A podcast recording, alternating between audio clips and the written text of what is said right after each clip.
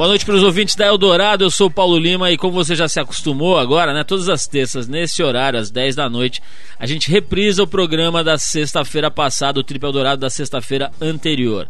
Então hoje é hora da gente ouvir o nosso programa de sexta passada, num momento mais relax, mais tranquilo, para quem não ouviu poder curtir e para quem já ouviu poder relembrar.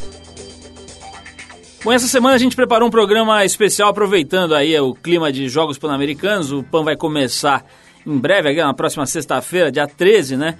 Então por isso a gente separou alguns trechos de entrevistas com três atletas brasileiros que juntos somam nada menos do que 25 medalhas no Pan-Americano.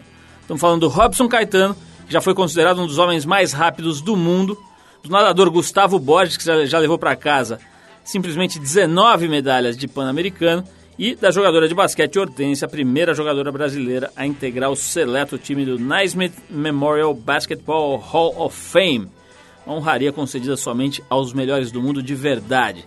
Então é isso, Robson Caetano, Gustavo Borges e Hortência falando de esporte, obviamente, aqui no programa.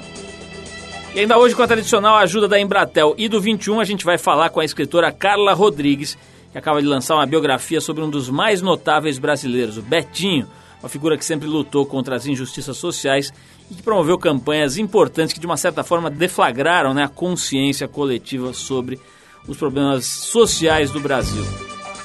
Bom, mas para abrir o programa a gente separou uma música do Jimi Hendrix, nosso padroeiro musical aqui. Faixa é Hey Joe e depois do James Marshall Hendrix a gente volta aqui com o trip para você.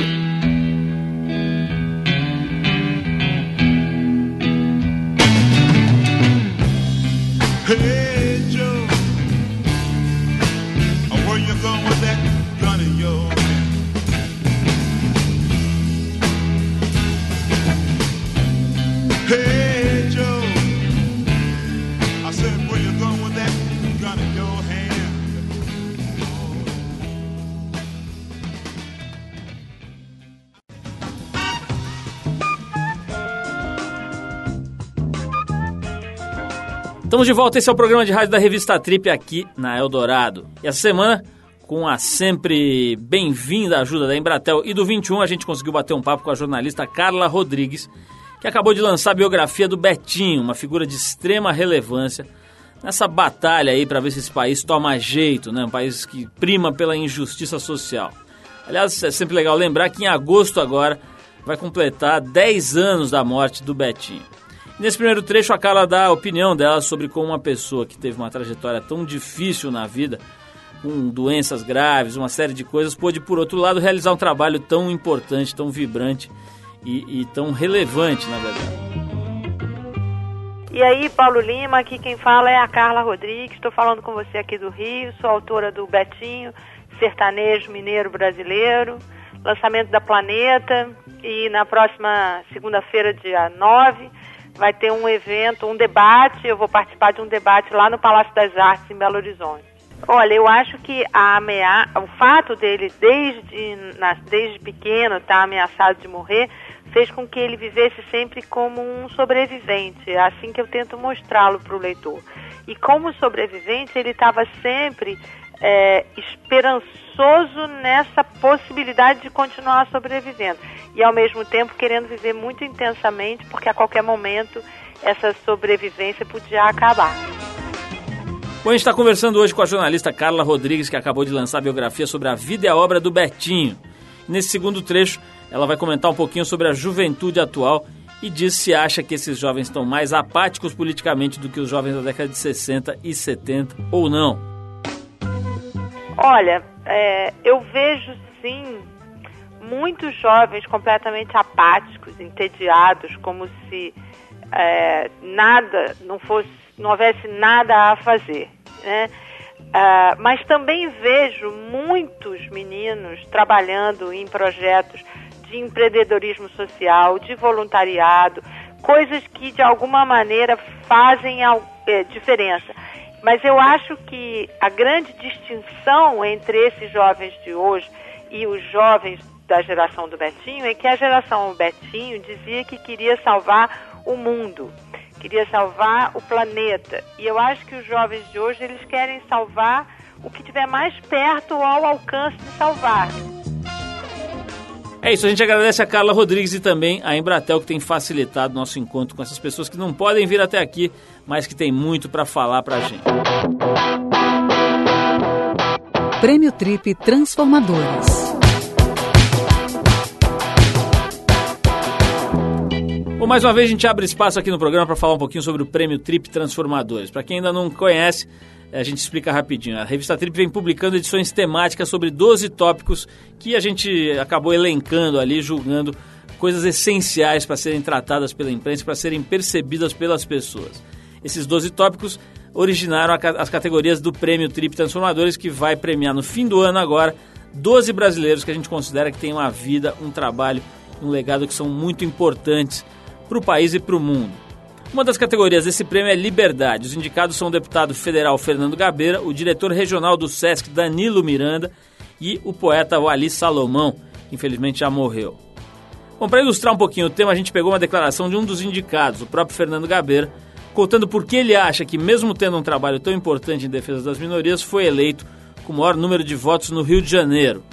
Ainda temos aqui o Júnior, do grupo Afro Reggae, falando como o Ali Salomão foi importante para o trabalho dele.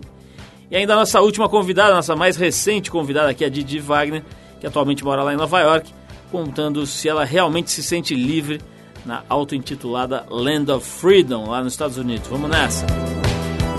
Porque além da defesa dos direitos de minorias, eu é, me concentrei também no trabalho de denúncia e combate à corrupção. A corrupção é sentida pela maioria da população como uma espécie de adversária dos seus próprios sonhos porque o dinheiro que desaparece na corrupção, ele é o dinheiro que poderia e deveria ser usado para uma série de, de medidas que ajudem a população a viver. Então, na verdade, é, nessa questão minorias-maiorias, a gente está procurando é, interpretar também é, o interesse da maioria, que não é contraditório com a liberdade das minorias. Foi amor à primeira vista, cara. O Ali, na verdade, ele, ele cismou, na verdade, comigo.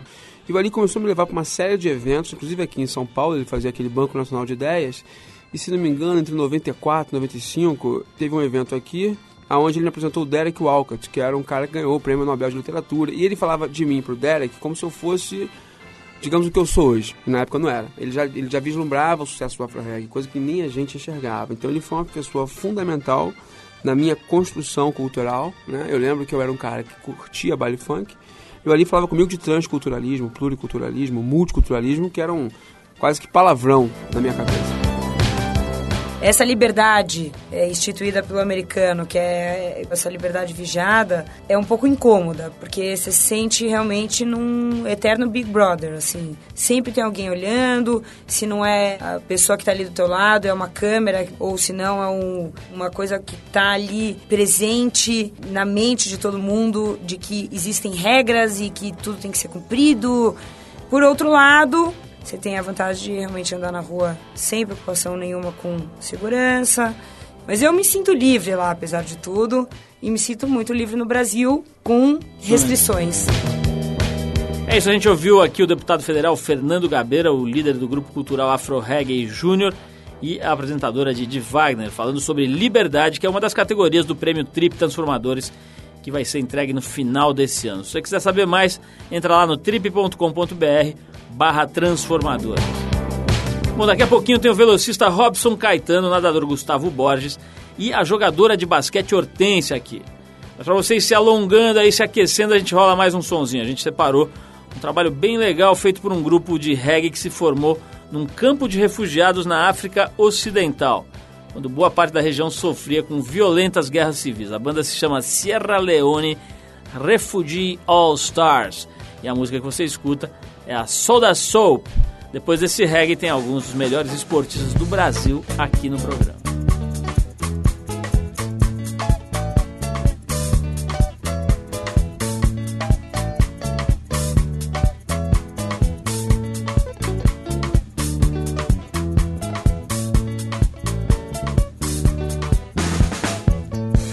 Some people they been the block say they not they want sweet soda soap. Some people them been the bluff say they know they want sweet soda soap. Soda soap they put them close. Você está no Trip Eldorado.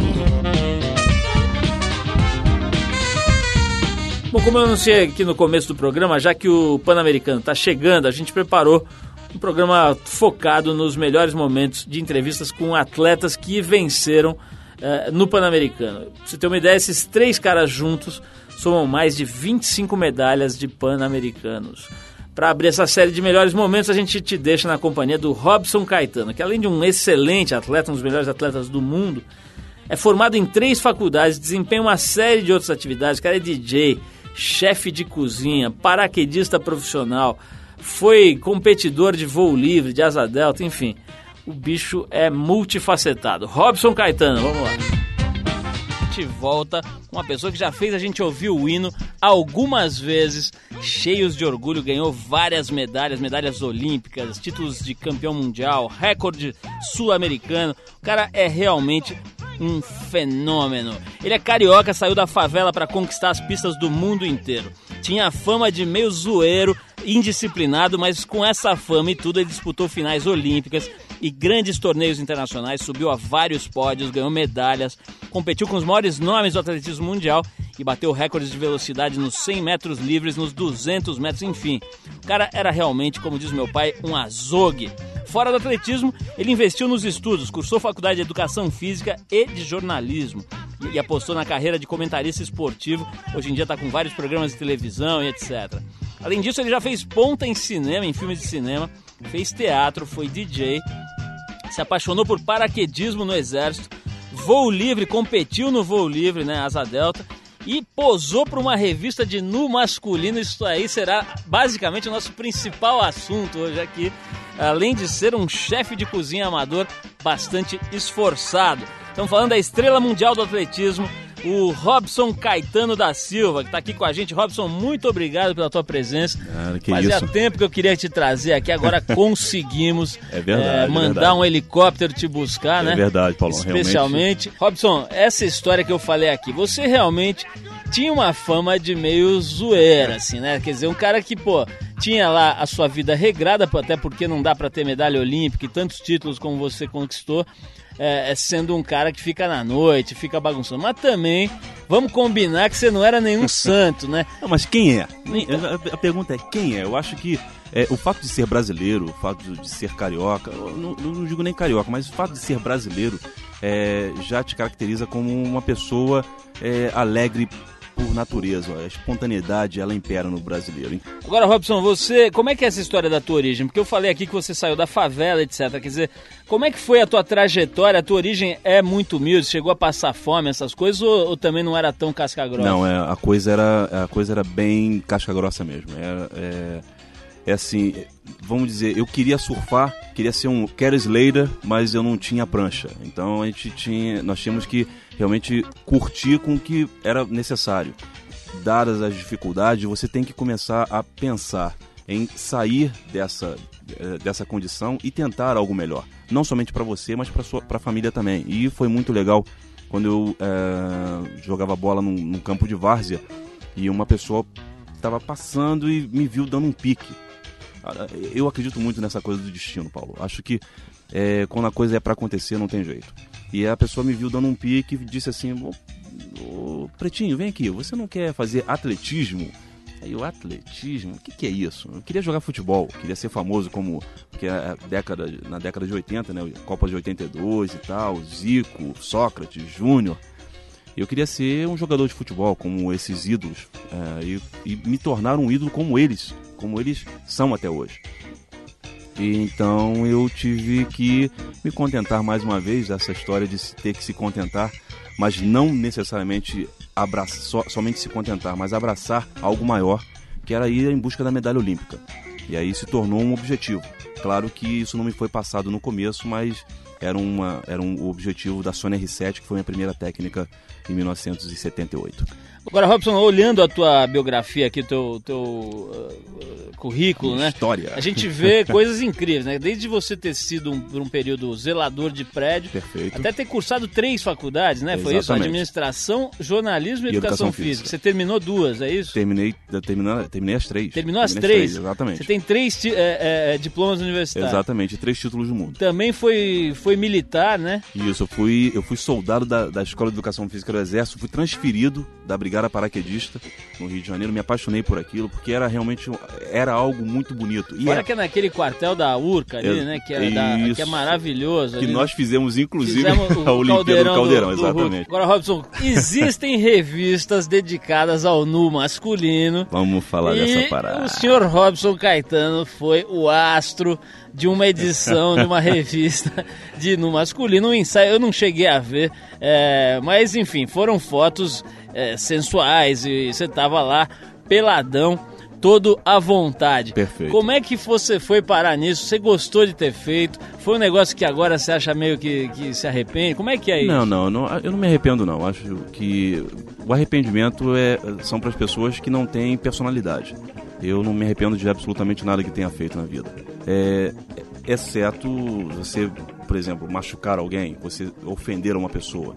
Mas é, eu tive ali a oportunidade de, ao final da carreira, é, mostrar o, o- que, o que o esporte pode fazer com o corpo da pessoa e mostrar de uma e mostrar de uma maneira bem singela não, não, não- foi nada agressivo nada de nada de especial acho que eh, o mais importante nas, na, na- na- nesse ensaio fotográfico foi que ficou ali eh, registrado a época em que um atleta chegou no máximo de sua carreira, no máximo da sua forma, da sua forma física e continua com o mesmo corpo, tá a mesma coisa, não mudou absolutamente nada. E as pessoas ficaram, puxa, caramba, realmente o cara fica talhadaço, fica, pô, olha o abdômen do cara, cheio de gominho, aquela coisa toda. E foi muito bom, foi muito legal ter feito, exatamente para mostrar que eh, as pessoas têm que parar com esse tabu, com, essa, com esse preconceito de, ah, não, porque tá ali, fez isso ou fez aquilo e aí não pode. Eu acho que o nosso país ele é um país meio preconceituoso, meio não, bastante preconceituoso ah, com quem tem pouco dinheiro, com homossexuais. Por isso que eu tô sempre pedindo às pessoas para se informarem, para se instruírem. Agora, Robson, eu levantei um podre aqui. que Eu quero trazer, porque afinal de contas temos compromissos com a verdade. Eu quero saber de você se é verdade que você caiu numa balada lascada na Olimpíada de Los Angeles em 84. Os meus informantes falaram que você saiu com umas minas lá na, na Olimpíada na noite anterior à final do revezamento 4 por 100. Você passou a noite fora da vila com umas gatas. Dizem que as mulheres eram boas, inclusive. Eu vinha Até conversando- isso eu perguntei. Eu vinha conversando, eu vinha conversando com o motorista que me trouxe, o Paulão. É. Paulo, para de fumar, meu irmão. Senão tu vai ter problema aí no- nesse teu pulmão, meu irmão. É o seguinte, eu vinha conversando com ele exatamente isso. Aos 17 anos de idade, você cai em Los Angeles. Você sai de uma, de uma comunidade carente e você cai em Los Angeles, aquela, aquele mundo de coisas, o mundo do consumismo, aquela história de querer abraçar o mundo com os braços pequenininhos. Parece o Horácio, o personagem do Maurício de Souza, quer abraçar o mundo, entendeu? Um forte abraço meu amigo Maurício de Souza. Então, é, você fica- se vê ali, é, con- sabe, contagiado. Né? Você querendo conhecer Malibu, olha só, e anos depois gravaram, gravaram ali, é, a Pamela Anderson gravou ali, correndo com aquele, aquele maiô apertadinho e tal, o slow motion, assim, dando aquela, aquele volume, causando aquele. E só mulher boa, né? Então o que aconteceu? Na verdade, é que eu tive. ah, que eu, eu tive. Eu abri mão de correr um revezamento 4 por 100 em função mais de uma amizade do que mais, mais propriamente dito por causa de uma farra. né? eu tinha um amigo, tenho um amigo muito querido que é o Nelson Rocha dos Santos, que inclusive recebeu uma medalha ah, do mérito esportivo no Rio de Janeiro esses dias, e que era a última Olimpíada do cara. E ah, o técnico não queria deixá-lo correr. Ele cismou que a melhor opção para a posição do Nelson era eu. E você com inexperiente, até corremos muito bem a, a primeira eliminatória, passamos pra, com folga, com tranquilidade e com chances até reais de ficar ali de quarto a oitavo, que foi o que aconteceu, acabamos ficando em oitavo. Mas é, eu dei a oportunidade de uma pessoa, de um grande amigo, e eu, eu prezo muito isso. né? tirando, tirando de lado as lourinhas, as, as, as minas que a gente saiu. As Pamelas. As Pamelas Anderson andando, correndo com seu slow motion lá. É, tirando isso, foi muito legal é, o fato de, de poder ter ajudado um amigo a encerrar a carreira, né, é, correndo os Jogos Olímpicos e dando para a família dele um prazer enorme, que é de vê-lo na final olímpica do 4 por 100. Então isso foi muito legal. E anos depois, por, uma, por, uma, é, por um acaso, né, é, eu tive a oportunidade de encerrar também a minha participação em Jogos Olímpicos, correndo um revezamento 4 por 100 e sendo medalhista olímpico. Então, provou que talvez a- a- o, o erro, né, entre aspas, aí, é, acabou sendo um erro acertado, porque deu a oportunidade de um amigo fazer aquilo que ele mais queria, que era correr os 100 metros, o 4 por 100, e eu de aproveitar um pouco mais a vida aos 17 anos. Fazer um revezamento sério. 3 por 1 ali que você revezamento- fez. né? Revezamento 4 por 1, 4 por 100 e por aí vai. Bom, é isso aí. Esse foi o Robson Caetano falando aqui no Trip FM.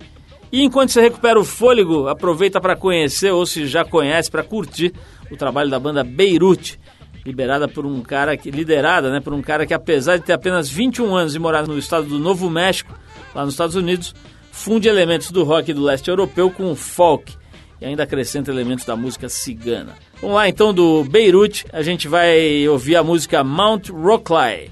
Depois do break, tem o Gustavo Borges, o fenômeno da natação brasileira, por aqui.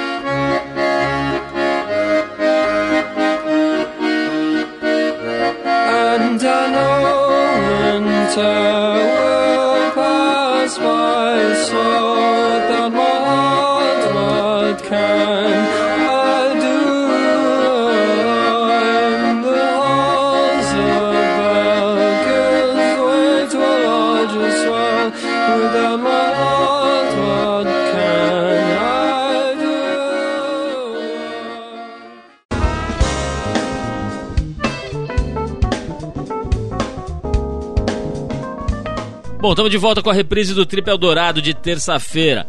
Toda terça, você sabe, a gente reprisa o programa da sexta-feira anterior. Então se ajeita na poltrona, relaxa e boa viagem.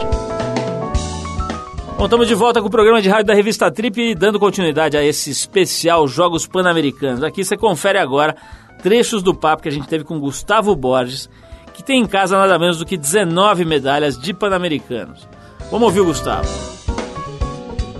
Ele tem nada menos do que quatro recordes mundiais, 19 medalhas em Pan-Americanos e quatro pódios olímpicos. Ele é o nadador brasileiro que mais acumula prêmios na história das piscinas brasileiras. Sua primeira vitória olímpica foi em 92, quando ele tinha 19 anos, e ganhou a medalha de prata em Barcelona.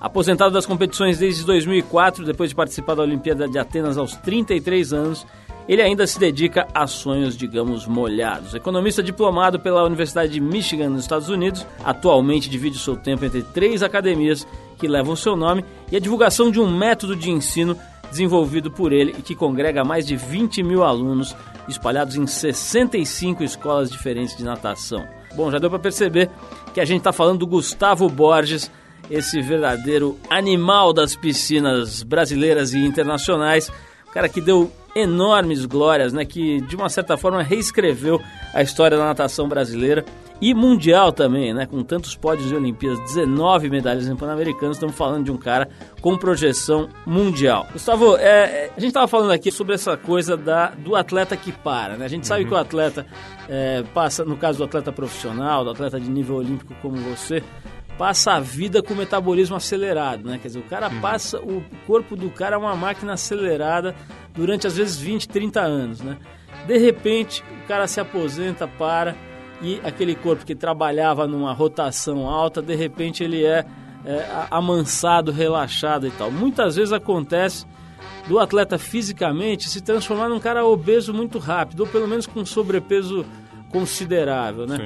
Como é que é essa história? Na natação é, é mais, é menos? Como é que é isso? No teu caso parece que, pô, você tá com mais ou menos o mesmo corpo ou você ganhou peso depois que parou? Não, eu perdi um pouco, inclusive, né? Porque o que acontece quando você para de, de, de competir, você para de ter. Eu tinha uma carga horária de 25 horas semanais, 30 horas semanais de atividade física. Então, massa muscular, treino, atividade aeróbica, anaeróbica, peso, é, hipertrofia, você faz de tudo, né? Então você está sempre com músculo, bastante músculo.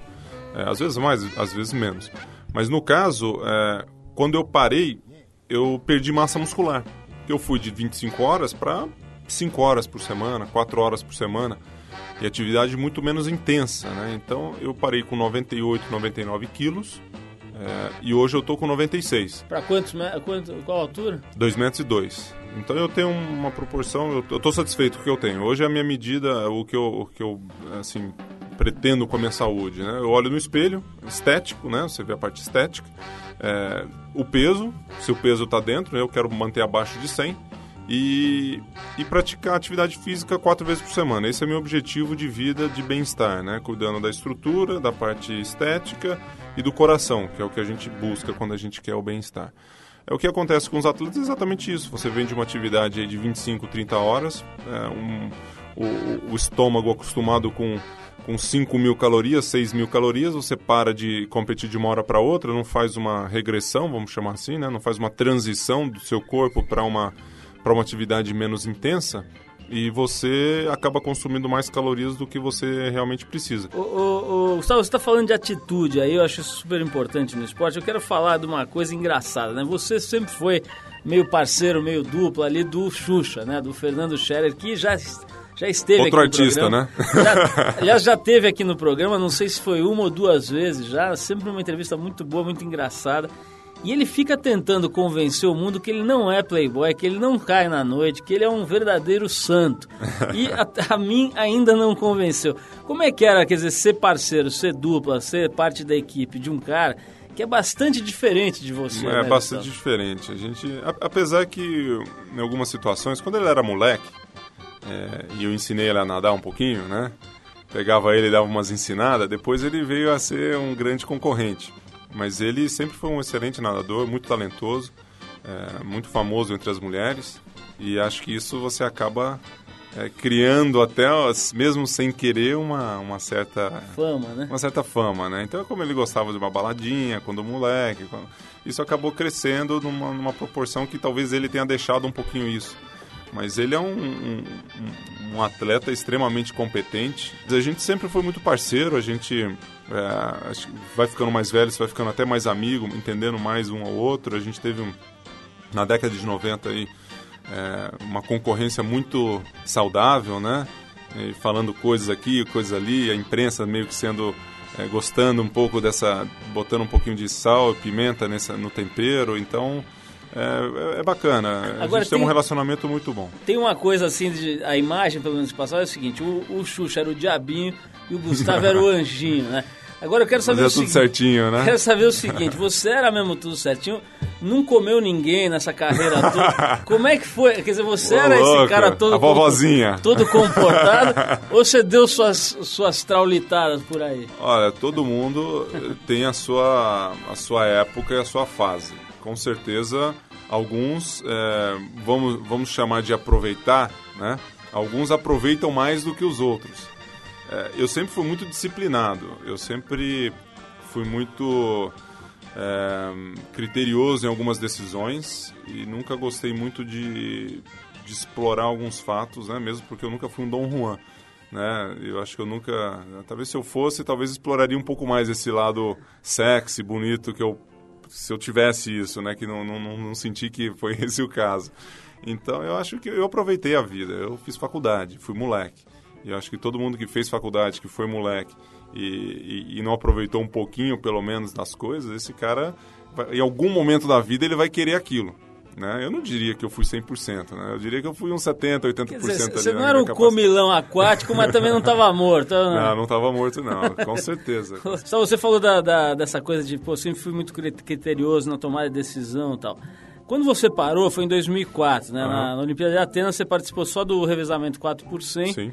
e você caiu fora na, na primeira bateria. Você acha que foi uma boa decisão ter terminado ali daquela forma? Porque eu, eu tenho a impressão que você queria... é, você falou na época, né, que você queria encerrar a carreira numa final olímpica e tal, mas que já Uhum. estava preparado também para parar com uma derrota. Você pensa nisso daí? Você acha que você poderia ter feito de alguma outra forma isso? Poderia, com certeza poderia ter feito de, de, de várias outras formas. O que aconteceu foi, foi extremamente é, planejado e, e, e, com certeza uma coisa que era possível para aquele momento. Né? Eu, eu planejei a minha parada é, a partir de 2000. Né? Então eu voltei para o Brasil, estava treinando no Brasil nos últimos quatro anos com, com o Albertinho lá no Pinheiros. E, e eu sabia que minha, meu final estava próximo. Eu não sabia se ser 2002, 2003, 2004. Eu sabia que quanto mais próximo da Olimpíada eu fosse parar, mais difícil ia ser de eu não terminar numa Olimpíada. Então, para isso, eu fiz investimentos, comecei a fazer palestras, é, fui dono de bar, estou é, com as academias que começaram, a primeira unidade foi feita em 2002, então estamos com quatro anos já. Então, houve um conflito de ciclos durante essa fase, né, de 2002 a, 2000, a dois, de 2000 a 2004. E o resultado que eu obtive na Olimpíada de 2004 é, foi totalmente é, assimilado como o último resultado que eu podia fazer. Não, não ficou aquele gostinho, pô, não peguei a final, então estou triste, vou tentar mais uma vez, ou vou é, mais uma competição, vou tentar de repente fazer uma coisa. De, é, não, ficou isso, não ficou um gostinho amargo na boca. Foi uma Olimpíada excepcional, uma das melhores recordações que eu tenho. É, não só da parte aquática, de encerrar minha carreira, mas também de, de participar de outros eventos esportivos que eu tive a oportunidade de ir. Nas outras eu não tive, não tinha assistido nada em nenhuma outra Olimpíada. Lá eu fui no vôlei de praia, fui na vela, fui não sei o quê. Fui em tudo que eu podia ir, que eu tive a oportunidade de ir. E, e ficou uma lembrança muito saudável, muito bacana das Olimpíadas, né? Bom, esse foi o nadador Gustavo Borges aqui no Trip FM. Para trocar de modalidade esportiva e sair da piscina para a quadra, a gente separou um cara que mandava muito bem em mais de um estilo, tanto no country como no rock and roll. Estamos falando de Johnny Cash. A música é a Personal Jesus, que ficou famosa na versão da banda Depeche Mode. Depois desse som, a gente volta com a Hortência Macari, a rainha das quadras de basquete por aqui.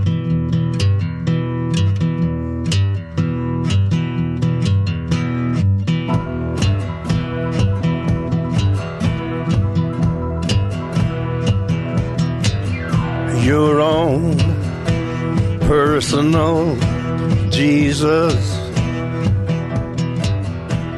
Someone to hear your prayers, someone who cares. Você está no Trip Eldorado.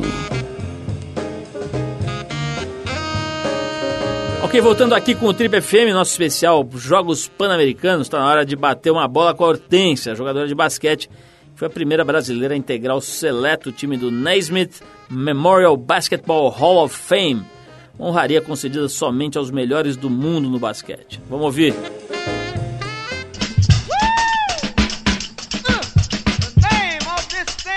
Bom, pessoal, como a gente anunciou desde o começo do programa, hoje a gente tem a honra de receber uma das mais importantes atletas brasileiras de todos os tempos uma das melhores jogadoras de basquete do mundo. Ela começou no basquete com 14 anos, nas aulas de educação física da escola, e aos 16 já era titular da seleção brasileira juvenil. Ganhou os maiores títulos da história do esporte brasileiro: campeã mundial na Austrália em 94, Pan-Americana em Cuba em 91, prata na Olimpíada de Atlanta em 96 e ganhou diversos títulos sul-americanos. Como se não bastasse, ela foi eleita a melhor ala do mundo. E ainda detém o recorde de pontos brasileiros numa única partida, 121 pontos no ano de 1990. Estamos falando da Hortência Marcari, a rainha Hortência, que no último dia 9 de setembro foi a primeira jogadora brasileira a integrar o Hall of Fame do basquete no museu que fica em Springfield, Massachusetts berço do esporte no mundo. A pretensão é o seguinte, quero te receber aqui com um carinho, agradecendo, e vamos começar falando dessa homenagem é, é, super importante, incrível aí que você recebeu no início do mês do, no, nos Estados Unidos. Você se tornou a primeira brasileira a integrar o time dos grandes nomes do esporte no Hall of Fame de Springfield. Você já se afastou das quadras há algum tempo, por volta de nove anos. Como é que foi receber essa notícia, receber esse convite? É, existem é, é, tem um memorial nos Estados Unidos, em Springfield, né, no estado de Massachusetts, que é onde nasceu o, o James Naismith, que foi o grande inventor do basquetebol. E é uma coisa assim muito importante para os americanos, né, estar nesse local, nesse lugar.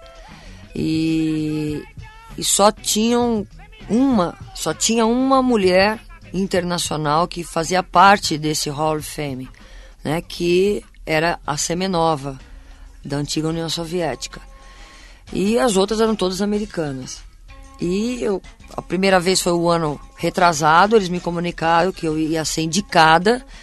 É, aí eu fiquei super feliz, porque só o fato de você ser indicada é uma coisa super importante. Só o, o- a lembrança já era muito importante. Aí quando eles me falaram que eu não tinha entrado o ano retrasado, eu não tava nem aí. Falei, puta, eu também tava esperando, né? Porque a gente já tinha um jogador bras- brasileiro que já tinha sido indicado, que era o Biratã, por três vezes e não entrou. Então eu já sabia que era difícil e não, não tava com expectativas.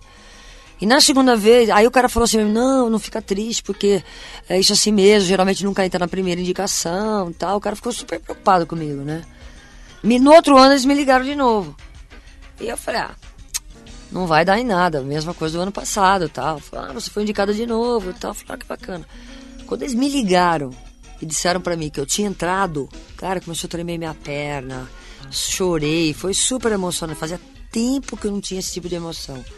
Né? Porque eu quem é atleta sabe o que é isso. É difícil quando você para de jogar alguma coisa te emocionar mais do que é, do que você sente dentro de uma quadra ou dentro de um campo, né? Bom, vamos dar um salto agora pro comecinho da tua carreira. Você começou no basquete aos 14 anos nas aulas de educação física na escola. Aos 16, eu li aqui, você já era titular da equipe juvenil do Brasil. Como é que foi esse salto, esse, esse- essa, essa largada na tua carreira? Teve uma, uma preparação especial para você conseguir atingir isso? Foi na raça? Como é que foi? Eu fui descoberta na escola, na aula de educação física, por uma professora de educação física. Ela viu jogando handebol, achou que eu tinha talento para jogar basquete também. Me apresentou a bola e me ensinou a jogar basquete. Eu participei do campeonato colegial. Nesta, nesse campeonato, ah, o clube me viu jogando. Me fez um convite. Não, aí eu fui participar da escolinha da prefeitura. Tinha lá a Marlene, que era que era a professora dessa escolinha, me viu jogando e me levou pro clube. E no clube, assim, me deram toda a estrutura que eu precisava e comecei comecei a jogar. Dois anos depois eu era titular da seleção brasileira, adulta. Hortência, você vem de uma família bem simples do interior do, do estado aqui de São Paulo. Como é que foi a reação deles, da tua família, quando você começou a realmente despontar no esporte, aparecer, aparecer na televisão, na mídia, etc? Eles apoiaram ou ficaram meio apreensivos, achando que o teu futuro ia ser complicado como atleta? Como é que foi isso? Olha, o fato de você ser de uma família muito simples, o que, que acontece? O pai trabalha, levanta antes de você acordar e quando chega você já está dormindo. E minha mãe era doméstica, trabalhava muito dentro de casa. A verdade é que meu pai descobriu que eu era assim, que eu era boa jogadora. Eu já era titular da seleção brasileira há muito tempo. Quando ele foi assistir o primeiro jogo meu. Você fala, teu pai te empurrou, tua família deram, deram apoio, deram força. O maior apoio que eles deram pra mim é deixar fazer aquilo que eu queria, aquilo que eu gostava. Entendeu? Não só eu, como todos os meus outros irmãos. Vai fazer aquilo que vocês querem. Hortência, a gente tá, fa- tá falando hoje em dia muito dessa coisa da- da- do reconhecimento da, da tua carreira no exterior. Agora, é, é, eu gosto também de lembrar da, da, época da dificuldade, né? E tem uma coisa que a gente volta e meia aborda aqui, que é o preconceito contra a mulher, inclusive no esporte, né? E você deve ter enfrentado muito esse tipo de coisa, porque você começou a, a praticar esporte numa época em que ele era muito menos difundido. E, e hoje, hoje, digamos que dá status, pega bem ser atleta, né? Teve uma época em que as pessoas, os atletas, as pessoas que se dedicavam a isso profissionalmente, eram até, de uma certa forma... Há 30 anos atrás, né? Colocados de lado. Como é que foi esse, é, esse lado da tua carreira? Como é que isso pegou na tua vida? Olha, eu acho que quando você, você tem um objetivo, quando você gosta daquilo que você está fazendo, eu acho que essas coisas não interessam muito. Eu, por exemplo, eu não estava preocupado com o que as pessoas estavam achando de mim, entendeu? Se eu era sapatão, se eu... Eu não estava nem aí, entendeu? Eu sempre fiz aquilo que eu achava que era direito e sempre fiz aquilo que me fazia feliz. Eu acho que as pessoas não têm que se preocupar com os outros, né? Não importa se politicamente é correto, se não é, se você vai ficar com o corpo de homem ou não. Você está satisfeita com aquilo, você gosta daquilo, vai e faça, entendeu? Então eu não estava nem aí. Agora tem uma coisa que eu vejo você sempre falando nas entrevistas, eu fico muito interessado, né? Que você diz assim, olha, eu parei e nunca mais joguei, nem brincar, né? De, de ir numa quadra, bater uma bolinha e tal. Dá- um clique, assim, dá um bode, de repente, que você não quer mais nem ver a coisa, depois de, um- de- de atingir o auge total na carreira. Sabe o que é? Eu vivi muito intensamente a minha carreira, né? Eu joguei só vestindo a camisa da seleção 20 anos, Nossa. né? Então era uma coisa assim muito maluca. E era uma coisa assim, era paixão pura 24 horas por dia. E eu fui uma pessoa abençoada por Deus, porque eu conquistei tudo aquilo que eu precisava, tudo aquilo que eu queria. Eu não teve, não interrompi a minha carreira por nada. Eu me casei, depois eu tive filho depois que eu parei de jogar. Quer dizer, eu planejei, a minha vida foi planejada, tudo certinho. Quando eu parei de jogar, eu já era uma pessoa totalmente realizada no esporte. Então eu não senti falta, porque eu parei porque eu quis. Eu não parei porque eu estava machucada, ou porque estava na idade de parar, ou porque estava jogando mal. Ao contrário, eu parei no auge, eu parei disputando uma final de uma Olimpíada. Parei como campeão do mundo, entendeu? Letícia, das suas amigas hoje, mais próximas, assim, do teu círculo de amizades, tem muita gente do basquete ou acabou a tua vida indo para outros lados, você Não, conhecendo tenho, as pessoas? tenho sim, bastante Quem que são, assim, aquelas das conhecidas que são suas amigas hoje, pessoais? assim? Ah, eu sou, assim, não vou dizer pra você que é minha amiga íntima, né? Mas eu tenho uma relação muito legal com a Paula, que é muito difícil, né? Todo lugar que eu vou, você, não dá pra separar as duas mais, entendeu? Então todo mundo fala de mim pra ela, fala dela pra mim, então não tem jeito. As, as lembranças, sempre tem ó, meu nome e o nome dela no meio.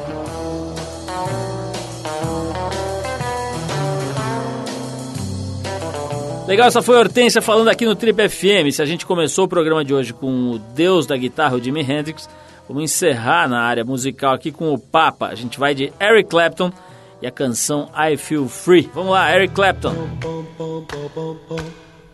bum bum bum bum bum bum. I feel free. Bum bum bum bum bum bum. I feel free. Bum bum bum bum bum bum.